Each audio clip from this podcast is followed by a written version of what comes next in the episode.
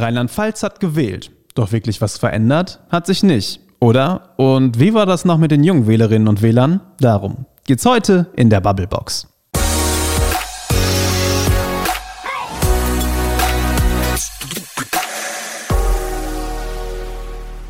Maike. Frederik. Sag mal, bist du schon wieder wach nach diesem unfassbar spannenden Wahlabend am Sonntag? Ja, gerade so wieder. Ja. ja, nachdem ich wirklich ein bisschen eingeschläfert wurde. Wird schon müde irgendwie. Ne? Ja, ja, auf jeden Fall. Irgendwie war das alles so wie immer. Ja, so einfach so vorhersehbar. Es gab einfach keine Überraschung, die mich jetzt so, boah, ultimativ wachgerüttelt hätte. Ja, genau. Es war irgendwie alles wenig überraschend und da war halt auch noch nicht mal was los, weil Corona war. Es war nicht mal irgendwie Wahlpartys, man hat Nee. im Fernsehen nicht Malu, Malu, Malu gehört oder so. Ja, oder irgendwelche keine so halb. Fahrradklingeln bei den Grünen. Ja, ja, also nee, das hat irgendwie alles gefehlt. Auch überhaupt diese Bilder dann von irgendwelchen, ja, schon, schon leicht angetrunkenen Politikerinnen. Ja. Ja, Ja. Keine, keine Blumensträuße auf den Bühnen, in Gaststätten, nix, nix Nee. los. Wie ging es euch da draußen? Wie fandet ihr diesen Wahlsonntag? Auch eher einschläfernd oder seid ihr große Malu-JüngerInnen und äh, freut euch jetzt auf die nächsten Jahre mit der SPD an der Spitze von Rheinland-Pfalz? Wahrscheinlich auch weiterhin mit der Ampel, so wie es aussieht. Denke ich auch. Also so eine wirklich andere Koalitionsidee, die werden zwar immer mal wieder vorgestellt, aber oft mit dem Nachsatz, naja, hm, ist wohl eher unwahrscheinlich. Selbst die Ministerpräsidentin hat schon gesagt, nö, sie geht die Ampel nochmal an und dann wird es wahrscheinlich so weitergehen. Ja, aber Mensch, wir müssen das jetzt trotzdem nochmal einordnen. So ein paar Überraschungen waren ja doch dabei. Stichwort freie Wähler. Ja, das war immerhin so eine kleine Überraschung. Ja, ganz genau. Ja. Ich würde vorschlagen, wir fragen mal bei unserem Kollegen Uli Gericke nach. Der ist ja Landesreporter, Landtagsreporter. Also der kennt sich in Rheinland-Pfalz aus und der kennt sich im Regierungsviertel aus und hat den Wahlsonntag natürlich intensiv beobachtet. Und der Uli erklärt uns jetzt mal, wie es so weitergeht in Rheinland-Pfalz und was da so passiert ist am Sonntagabend.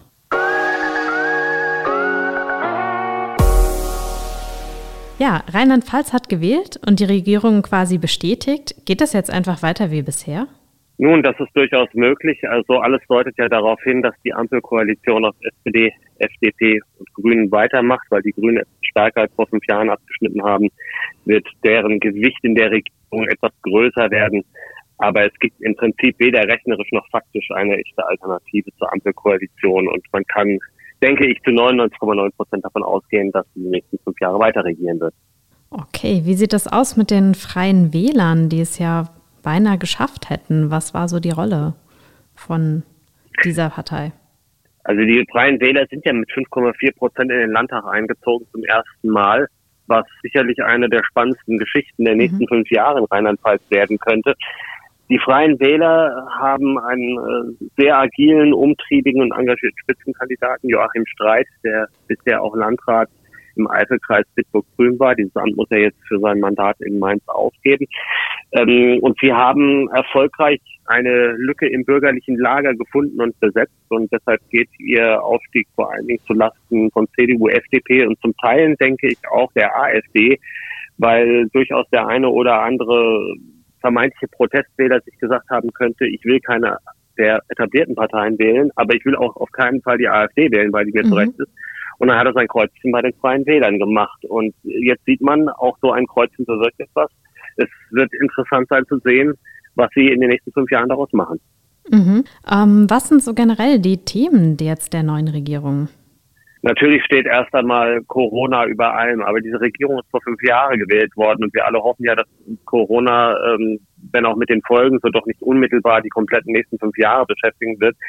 Es wird sicherlich sehr, sehr viel Diskussionen bei der Bildung der Regierung das Thema Klima geben. Die Grünen haben da ganz, ganz hohe Ziele formuliert, äh, zum Beispiel eine Verdreifachung der Solarenergie und eine Verdopplung der Windenergie.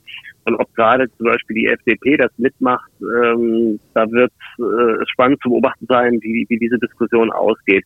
Ansonsten äh, sehe ich bei den großen Themen, ich sage mal Digitalisierung, ich sage auch Bildung, innere Sicherheit, Gesundheit, so große Schnittmengen, dass sich die drei Parteien da, glaube ich, relativ zügig einigen werden. Aber das Thema Klima im Zusammenspiel mit Wirtschaft, das könnte sicherlich für viele Diskussionen sorgen. Mhm. Gerade für die jungen Wähler ist das ja mit das wichtigste Thema eigentlich. Das ist richtig. Und man muss auch sagen, die Grünen hatten diesmal sehr massive Konkurrenz in diesem Bereich, weil zum ersten Mal die Klimaliste angetreten ist, äh, weil auch andere Parteien äh, sehr versucht haben, auf diesem Feld, äh, ich sage mal in Anführungszeichen, zu sildern. Trotzdem haben die Grünen 9,3 Prozent erreicht und damit ihr Ergebnis von 2016 um 4 Prozent gesteigert. Und entsprechend selbstbewusst werden die jetzt auch in die Gespräche reingehen das Thema Klima wird sich wie ein roter Faden oder wie ein grüner Faden durch die nächsten fünf Jahre ziehen. Trotzdem, ähm, statt Klima hat wohl Corona mehr die Wahl beeinflusst. Wie stark äh, denkst du, hat die Pandemie eben das Wahlverhalten beeinflusst? Wie sehr, also wie viel Corona steckt einfach in dieser Wahl? Da steckt sehr, sehr viel Corona drin. Man muss einfach sehen, Corona hat zunächst einmal die Wahlbeteiligung relativ weit runtergedrückt. Corona hat vor allen Dingen dazu geführt, dass der relativ unbekannte Spitzenkandidat der CDU Christian Baldauf kaum Möglichkeiten hatte, öffentliche mhm. Präsenz mhm. zu zeigen, während Malu Dreyer als Ministerpräsidentin allein durch die ganzen Bund-Länder-Konferenzen ja. permanent im Fernsehen, im Radio, in den Medien war, äh, als Exekutive sich unheimlich gut präsentieren konnte, unheimlich viel Sendezeit bekam und das hat sie äh, mit ihrer bekannt äh, souveränen und starken Ausstrahlung natürlich auch massiv ausgenutzt. Und insofern hat Corona sicherlich eine ganz, ganz große Rolle gespielt. Zum Beispiel auch eine viel größere Rolle als die in der letzten Woche aufgekochte Maskenaffäre im Bund. Mhm. Ja, die dürfte ja gerade durch die Briefwahl eher untergegangen sein. Die, ja, die Maskenaffäre hat allenfalls dazu geführt, dass die Niederlage der CDU, die ja am Schluss acht Prozent weniger als die mhm. SPD hatte, noch etwas deutlicher geworden ist. Ich glaube, verloren hat die CDU die Wahl vorher und hätte sie die auch ohne diese Maskenaffäre.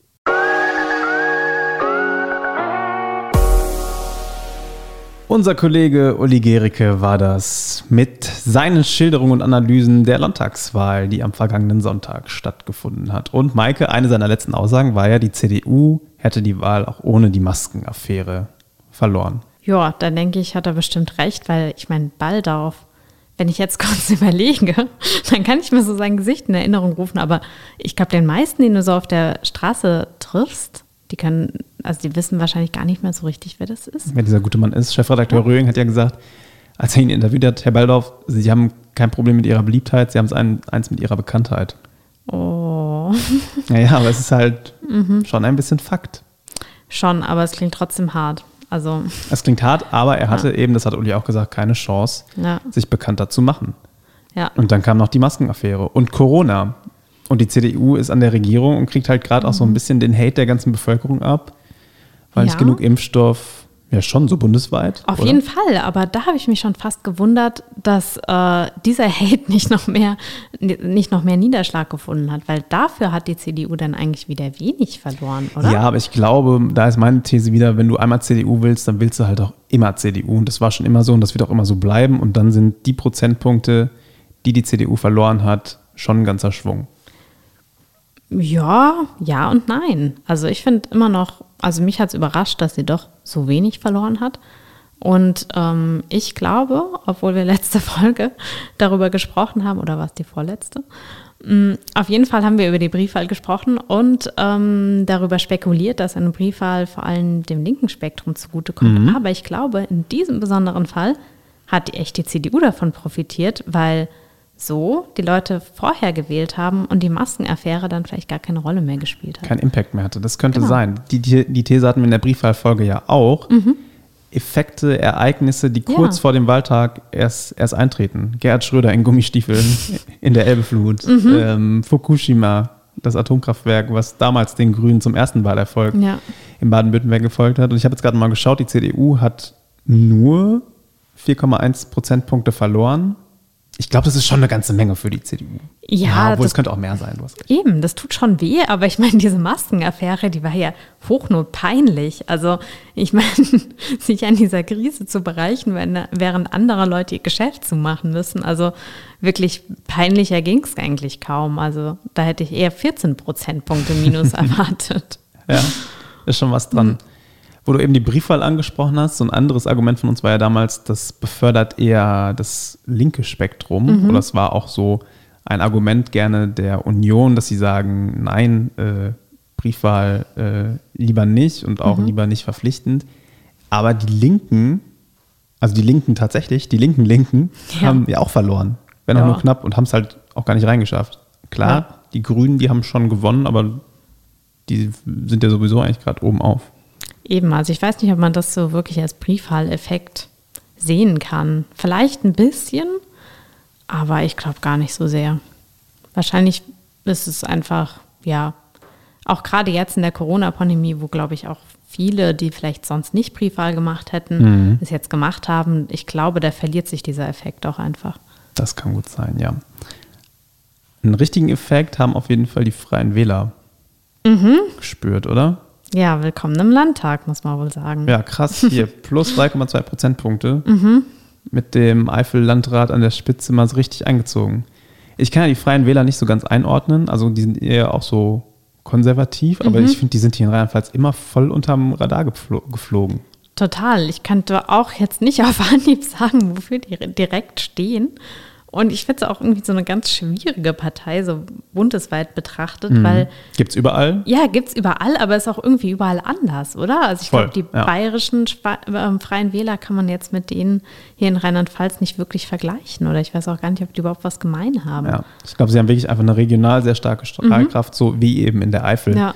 äh, wo Joachim Streit unterwegs ist als Landrat. Und dort haben sie auch ihre Hochburgen. Da ist der gute Mann mit seiner Partei auch echt gewählt worden. Also lassen wir uns mal überraschen, was dabei rumkommt. Ähm, eine letzte Frage wollte ich Ihnen noch stellen zu den Grünen. Die haben wir eben auch schon mal kurz angerissen. Holen die jetzt das Kanzleramt? Mit ihren 8 Prozent. Naja, Also ich noch weiß ist ja ein bisschen Zeit. Es ist noch ein bisschen Zeit und ähm, ich meine, klingt zynisch, aber es ist auch noch ein bisschen Zeit, in der die nächste Naturkatastrophe kommen könnte. Ähm, aber wenn die nicht kommt und dafür die Corona-Pandemie bleibt, weiß ich nicht, ob das wirklich so, so krass wird, dass wir hier den nächsten grünen Kanzler oder Kanzlerin haben. Also mich hat das auch so ein bisschen überrascht, ehrlich gesagt. Klar, die Grünen haben halt in Baden-Württemberg vor allen Dingen abgeräumt. Hier sind sie irgendwie so ganz safe und können jetzt mit der Ampel wieder gut Ja. weiter regieren. Baden-Württemberg, das tut natürlich gut. Genauso wie der, S- der Bundes-SPD jetzt gut tut, dass Malu Dreyer hier gewonnen hat. Ja. Tut den Grünen gut, dass äh, Winfried Kretschmann dort unten wieder Ministerpräsident wird. Und das feiern die in Berlin natürlich. Aber wenn sie beide mal ehrlich wären, liegt es nicht an ihrer Parteipolitik, sondern dann liegt es an der Ministerpräsidentin hier und am Ministerpräsidenten in Baden-Württemberg. Das waren klassische Personenwahlen, dass Ich die Glaub auch. Wahlsiege geholt wurden. Also ich glaube auch. Also natürlich stellen sie es sehr gerne so dar, aber ähm, im Prinzip wurde da der Kretschmann gewählt. Man könnte jetzt natürlich einfach sagen, ja gut, dann wird doch einfach der Kretschmann Kanzler. Aber ich glaube, Das steht ja wahrscheinlich eher nicht zur Debatte, dass er ein halbes Jahr nach seinem Wahlsieg nach Berlin abwandert. ich glaube auch nicht und ich weiß auch nicht, ob das überhaupt funktioniert außerhalb vom Schwarmland. Wahrscheinlich nicht. Und wenn wir dann wieder über Personenwahlen reden, dann wäre ja die Wahl bei den Grünen Baerbock oder Habeck. Und klar, so bei Habeck und so, der Brad Pitt der grünen Oh Politik. Gott, wenn das der Brad Pitt der Politik ist. Nein, okay, aber trotzdem, ähm, ja. Aber die haben mir beide ein bisschen zu wenig Kanzlerprofil. Findest du? Ich weiß nicht, vielleicht auch einfach. Vielleicht weiß man es auch einfach nicht. Und genau Eben. das ist das, ich glaube, genau das, ist das Problem. Nicht. Und das könnte ja auch mal ein bisschen eine neue Art von Kanzler oder Kanzlerin reinkommen. Also das muss, es kann ja auch einfach aufgelockert werden oder anders werden. Also ich meine, wir hatten jetzt auch äh, jahrelang, fast schon jahrzehntelang kann man sagen, eine Frau an der Spitze, die auch einen ganz neuen Stil reingebracht Das hat. stimmt, ja. Und ähm, ja, so ein Umschwung würde natürlich gut tun. Aber ich glaube, aktuell hm, steht halt einfach die Corona-Pandemie im Vordergrund. Corona steht im Vordergrund, überlagert alle Klima, Klima, äh, Mhm. Ja. Klimathemen, mit denen die Grünen punkten könnten. Es wird viel davon abhängen, wie sich die CDU bundesweit weiterentwickelt. Mhm. Wer auch da am Ende ins Kanzlerrennen geht, davon wird echt viel, viel abhängen, wie viel Prozente die Grünen am Ende auch holen. Ja, überhaupt auch, wie es weitergeht mit der Pandemie, ob es jetzt endlich vorangeht mit dem Impfsto Impfen oder halt eben immer noch nicht. Ja, Ganz genau. Maike, wir müssen jetzt mal nochmal einmal zurückgucken auf Mhm. unsere letzte Folge. Da haben wir doch darüber geredet, was eigentlich die Parteien, die noch nicht im Landtag sind, für junge Wählerinnen und Wähler machen wollen. Und äh, Mhm. die meisten aber, davon sind jetzt immer noch nicht im Landtag. Nee, Joachim Streit und die Freien Wähler haben es geschafft, den haben wir Okay. Mhm. schon gehört. Aber was passiert denn jetzt? Also, wir haben ja noch ein paar Versprechen in der Hinterhand, und zwar von den Parteien, die eben Mhm. doch im Landtag sind und größtenteils auch im Landtag bleiben. Und ich würde vorschlagen, an dieser Stelle hören wir doch einfach mal rein, was die Spitzenkandidatinnen Mhm. und Kandidaten den jungen Wählerinnen und Wählern da so versprochen haben. Und dann reden wir noch mal ein bisschen drüber. Alles klar.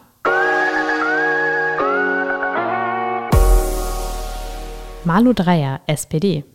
Ich würde zunächst das Jugendticket einführen. Das ist auch für Schüler und Schülerinnen, aber auch für Auszubildende ein Euro pro Tag. Ich würde dafür sorgen, dass wir mit dem Thema Klimaschutz schneller vorankommen. Wir haben uns vorgenommen, bis 2040 soll Rheinland-Pfalz klimaneutral sein. Ich würde dafür sorgen, dass der Meister auch gebührenfrei ist und zwar komplett gebührenfrei wird. Und ich würde dafür sorgen, dass junge Menschen nicht nur mitreden können, sondern auch sich beteiligen können. Das heißt, das Wahlalter mit 16 einführen. Das ist bislang immer an der CDU gescheitert und ich hoffe, dass das diesmal anders wird in dieser Legislatur. Christian Baldauf, CDU. Ich möchte vor allem die Bildungspolitik in den Mittelpunkt stellen. Äh, es fallen viel zu viele Unterrichtsstunden aus. Es ist zu wenig online möglich. Es muss jetzt endlich dazu wieder geführt werden, dass junge Menschen, Schülerinnen und Schüler optimal ausgebildet werden, Unterrichtsausfall zurückfahren, viele Lehrer viele Unterrichtsstunden, viel Wissen vermitteln. Das ist das, was ich möchte, weil ich bin mir sicher, das ist das Rüstzeug für die Zukunft. Anne Spiegel, Grüne.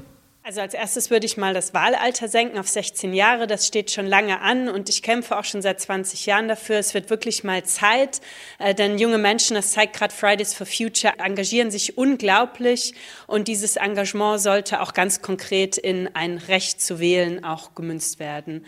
Äh, gleichzeitig geht es mir darum, äh, Jugendsozialarbeit und Jugendarbeit weiter zu stärken und im wahrsten Sinne des Wortes mehr Räume für junge Menschen zur Verfügung zu stellen, denn vor Ort in der Kommune einfach einen Jugendraum zu haben, wo man sich ausprobieren darf, äh, das finde ich ein wahnsinnig wichtiges Thema und dafür werde ich mich einsetzen. Michael Frisch, AfD. Ich glaube, dass es wichtig ist, dass wir die gesamtpolitischen Rahmenbedingungen so gestalten, dass junge Menschen eine Zukunft in diesem Land haben. Da bezieht sich das dann eben nicht auf speziell jugendpolitische Themen, sondern insbesondere auch auf Fragen von Familie, von Bildung, auch von sozialem Engagement. Hier wollen wir tatsächlich dafür sorgen, dass Rheinland-Pfalz auch in Zukunft ein lebens- und liebenswertes Land bleibt. Natürlich möchten wir auch für junge Menschen spezielle Maßnahmen auf den Weg bringen. Ich denke beispielsweise an eine Förderung des öffentlichen Personennahverkehrs, wo wir vor allem Schülern und Auszubildenden auch ein günstiges Ticket zur Verfügung stellen wollen. Wir wollen die Qualität unserer Bildung nach vorne bringen, weil das für junge Menschen wichtig ist, dass sie später im Leben auch selbstbestimmt das tun können, was sie gerne tun möchten. Daniela Schmidt, FDP. Ja, zunächst mal finde ich super, dass viele Jugendliche sich für Politik interessieren. Das möchten wir Freie Demokraten auch weiter unterstützen. Ein Herzensanliegen ist von uns die Bildungspolitik. Wir haben alle durch Corona erlebt, wie schwierig es ist, wenn es nicht funktioniert hat und wenn man ins Homeschooling gehen musste. Deswegen digitale Ausstattung an den Schulen und stärkere digitale Lehr- und Lernmethoden. Zweites, wir wollen junge Menschen Lust machen auf die duale Ausbildung. Wir haben wunderbare Unternehmen in Rheinland-Pfalz, die suchen händeringend junge Menschen. Das dritte Thema, jungen Menschen Mobilität in Rheinland-Pfalz gut anzubieten, sowohl in den Städten, aber auch in den ländlichen Räumen.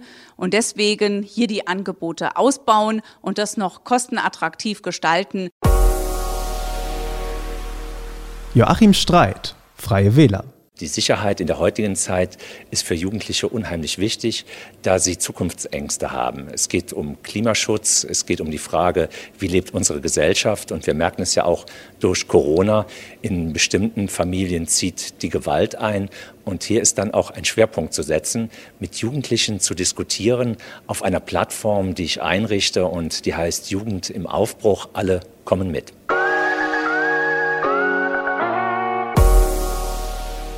Das waren die Spitzenkandidatinnen und Kandidaten der rheinland-pfälzischen Parteien, die es jetzt wieder in den Landtag geschafft haben, Maike. Mhm. Nachdem wir in unserer letzten Bubblebox ja jene Spitzenkandidatinnen gehört haben, die es äh, bis dato noch nicht in den Landtag geschafft haben. Joachim Streit von den Freien Wählern hatten wir jetzt mhm. damals und heute, weil wir haben es eben diskutiert, sie haben es jetzt reingeschafft.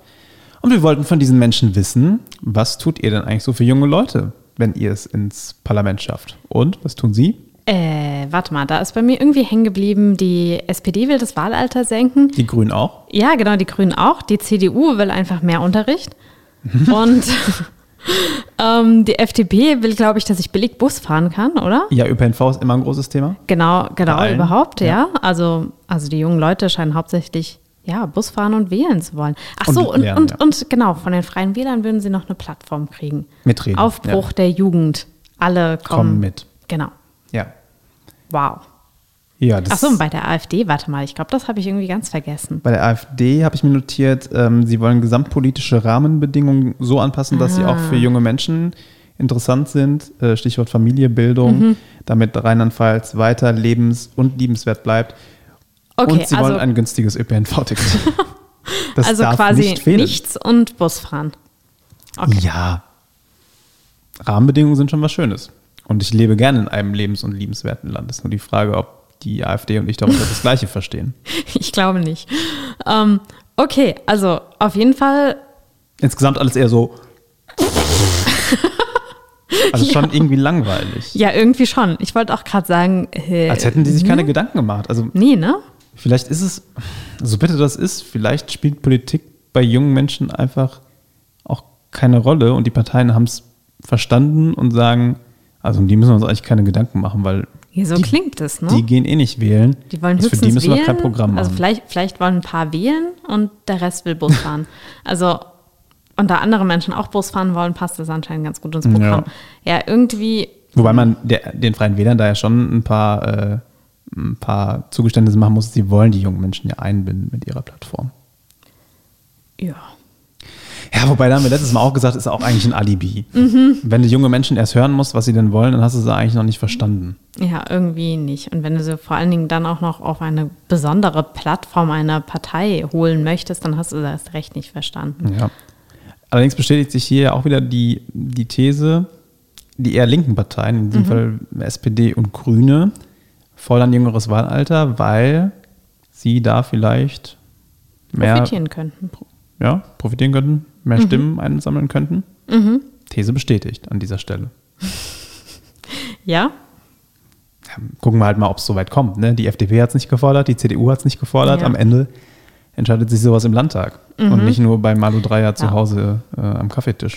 Ja, also ich bin gespannt, ob dann wirklich auch die Parteien davon ähm, überhaupt profitieren können. Weil ich meine, so viele Menschen sind es ja auch tatsächlich gar nicht. Nee, es sind tatsächlich relativ wenige. Und wenn wir uns jetzt mal das Wahlergebnis äh, bei den unter 30-Jährigen angucken, was die äh, Forschungsgruppe Wahlen fürs ZDF ausgewertet hat, äh, dann sieht man das, also man erkennt das schon einen Effekt, dass da tendenziell eher so ein bisschen linker gewählt wird, dass die Linken es mit 5% auch reingeschafft hätten, dass die Grünen noch ein bisschen stärker sind, CDU und SPD eher noch ein bisschen schwächer. Und natürlich wird dann da auch gar nicht oder taucht in so Ergebnissen dann nicht auf, wie dann Volt zum Beispiel abgeschnitten hat, wie die Klimaliste abgeschnitten hat, die, wo wir jetzt mal vermuten würden, äh, dann doch einen größeren Erfolg haben äh, bei, den, bei den jungen Menschen. Ja, Ja, aber wie viele 16- bis 18-Jährige es dann tatsächlich gibt, die auch wirklich gerne wählen gehen wollen. Also ich glaube, wahlentscheidend wird es dann am Ende doch nicht. Wahrscheinlich nicht. Wahrscheinlich ist das dann doch eine zu kleine Masse, was wiederum Mhm. unsere These bestätigen würde. Deshalb gibt es auch kein Programm für junge Menschen. Ja, was irgendwie echt traurig ist. Also Schon traurig. ja, man merkt einfach schon die Überalterung des ganzen Landes. Und weißt du, was mir auch vor allen Dingen aufgefallen ist? Diese riesige Diskrepanz zu dem, was wir jetzt heute gehört haben, und zu dem, was wir vor zwei Wochen gehört haben. Weil da halt Ja. doch viel Programm für junge Menschen tatsächlich dabei war. Es ist jetzt auch nicht so eine riesige Diskrepanz. Auch da haben wir wieder von, ha- haben wir, hatten wir Parteien dabei, die Plattform für junge Menschen gefordert haben. Aber dieses eine Stichwort, Klimaschutz und Ja, ne? Klimapolitik, tauchte heute nur bei Malu Dreyer auf.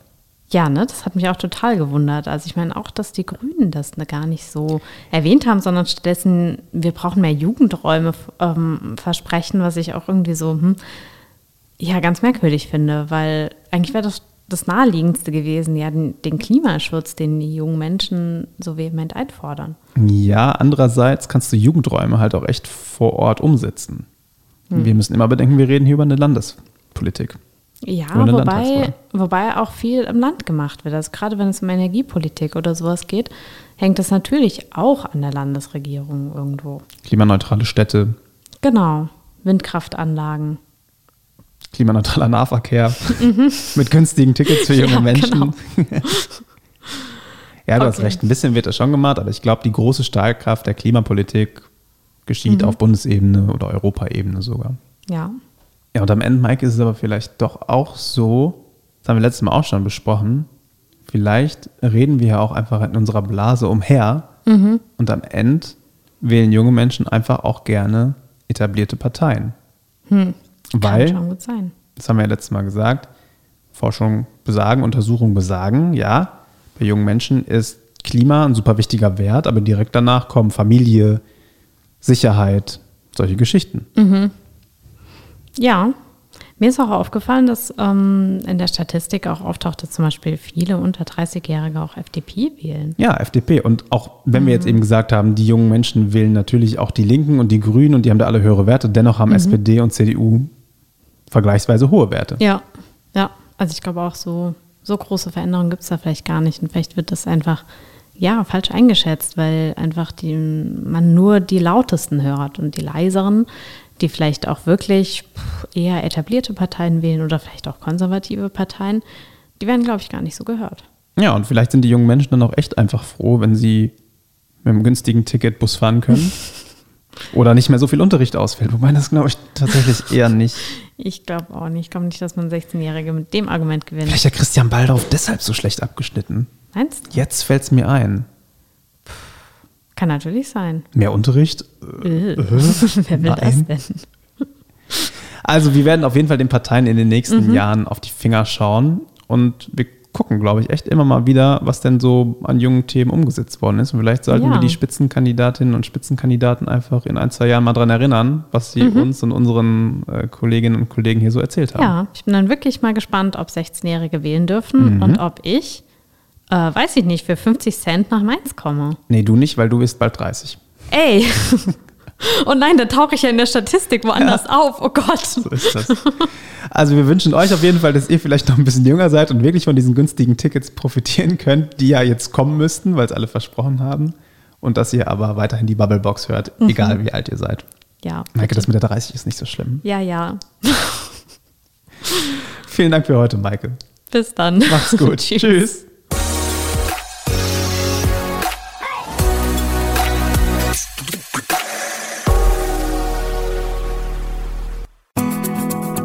Das war die heutige Ausgabe der Bubblebox. Maike Hickmann und Frederik Voss diskutieren, streiten und lachen über Themen zwischen Mainz, Bingen, Bad Kreuznach, Alzey, Worms und Oppenheim. Und sie liefern die besten Argumente für den nächsten Stammtischbesuch. Ihr wollt noch mehr spannende Geschichten, Reportagen und News aus eurer Region? Dann probiert doch einfach mal unser Plus-Angebot aus. Einfach reinklicken unter vrm-abo.de slash podcast. Angebot der VRM.